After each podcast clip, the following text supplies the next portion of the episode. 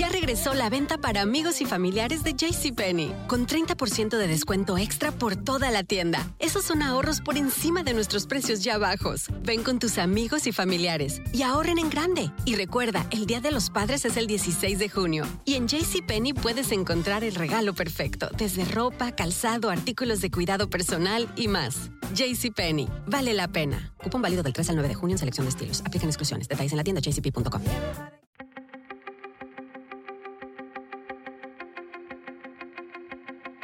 Temas importantes, historias poderosas, voces auténticas. Les habla Jorge Ramos y esto es Contrapoder. Bienvenidos al podcast. Vamos ahora a conocer un poco más sobre la vida y la muerte del novelista colombiano y premio Nobel Gabriel García Márquez. El autor, por supuesto, es conocido por libros como Cien años de soledad y El otoño del patriarca, entre muchos otros. Su hijo Rodrigo García acaba de escribir una memoria sobre sus padres. Se llama Gabo y Mercedes, una despedida. Es un libro hermoso y a la vez muy, muy duro. Cuenta cosas que muy pocos sabían. Y hace poco tuve esta conversación con el escritor, hijo del escritor. Rodrigo, gracias por estar con nosotros.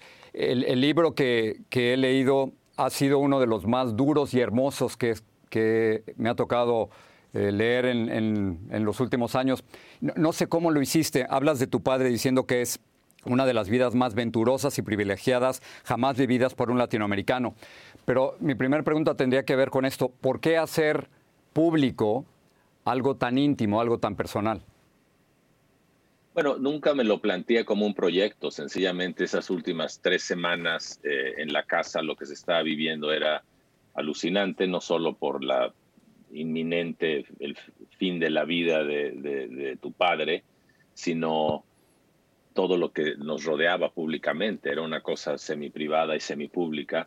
Entonces, sin, sin mayor idea de un proyecto, lo que hice fue empezar a tomar notas de cosas que veía, que vivíamos, de sentimientos, de recuerdos. Inclusive después de que murió mi padre, escribí gran parte de eso, pero no, nunca tuve la, una idea muy clara de qué iba a hacer con eso. No sabía si era traicionar la privacidad familiar o si iba a escribir algo solamente que fuera un recuerdo para mí, para mi hermano, para nuestros hijos. Em, pero luego el año pasado, cuando murió mi madre, me di cuenta cuál era el tema que me interesaba, que era la despedida de ambos padres, ¿no? El, el, final de lo que llamo yo el Club de los Cuatro, que eran ellos, mi hermano Gonzalo y yo. Y, y, y, ahí fue cuando me animé a publicar algo. No quería publicar algo que fuera la muerte de mi padre, que fue un genio querido, etc. No, quería, por supuesto es una gran parte de eso, y probablemente es la razón por la que el libro se publica. Pero desde mi punto personal era la despedida de ambos padres. De, hecho, dices, Rodrigo, eh, me aterra la idea de tomar apuntes. Dices, me avergüenzo mientras los escribo, me decepciono cuando los reviso. Lo que hace el asunto emocionalmente turbulento es el hecho de que mi padre sea una persona famosa. Y me pregunto cómo se toma uno, cómo toma uno apuntes cuando estás viendo a tu padre eh, desaparecer poco a poco.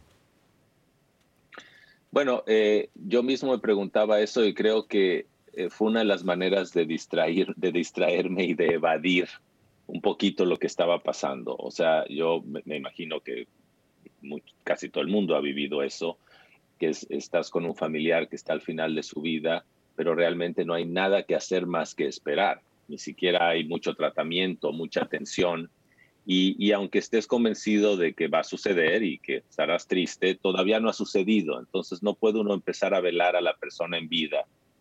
Entonces las cosas que, hace, que hacen las personas, que hacemos las personas en esas vigilias, puede ser todo. Inclusive muchas veces provocan reuniones familiares donde la tensión crea mucho humor, humor negro, humor ligero.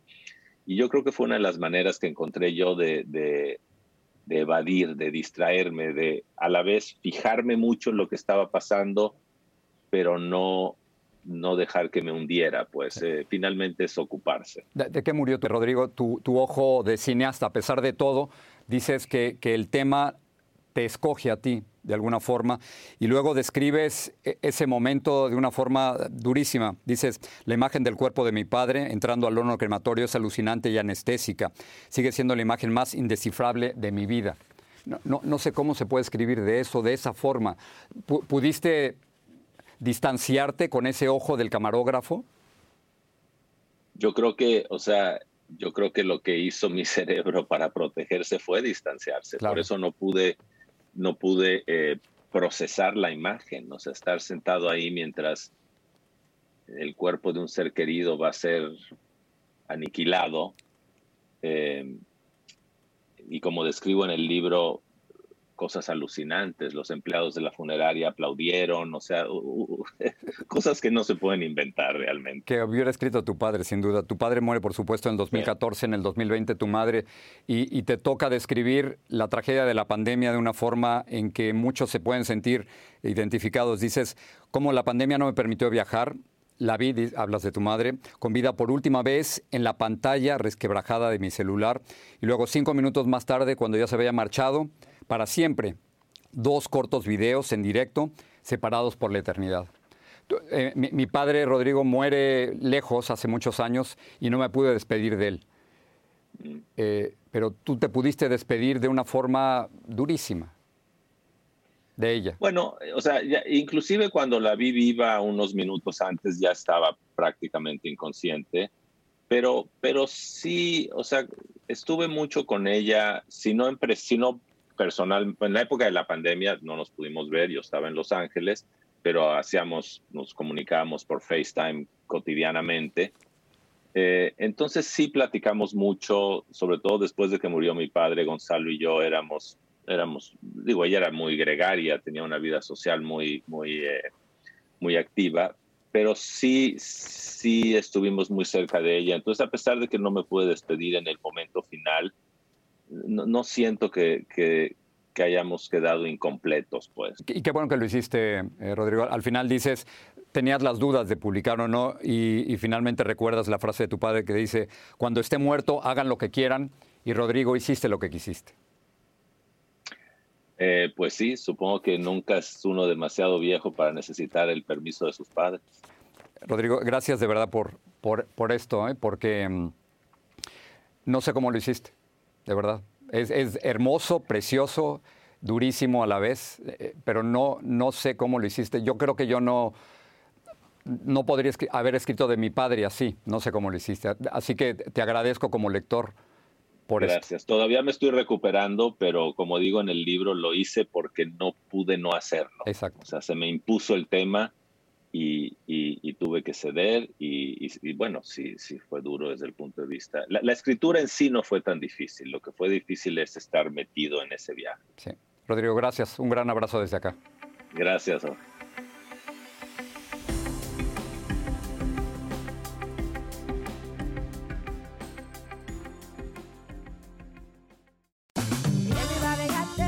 Regresó la venta para amigos y familiares de JCPenney, con 30% de descuento extra por toda la tienda. Esos son ahorros por encima de nuestros precios ya bajos. Ven con tus amigos y familiares y ahorren en grande. Y recuerda, el Día de los Padres es el 16 de junio. Y en JCPenney puedes encontrar el regalo perfecto, desde ropa, calzado, artículos de cuidado personal y más. JCPenney, vale la pena. Cupón válido del 3 al 9 de junio en selección de estilos. Aplican exclusiones. Detalles en la tienda jcp.com.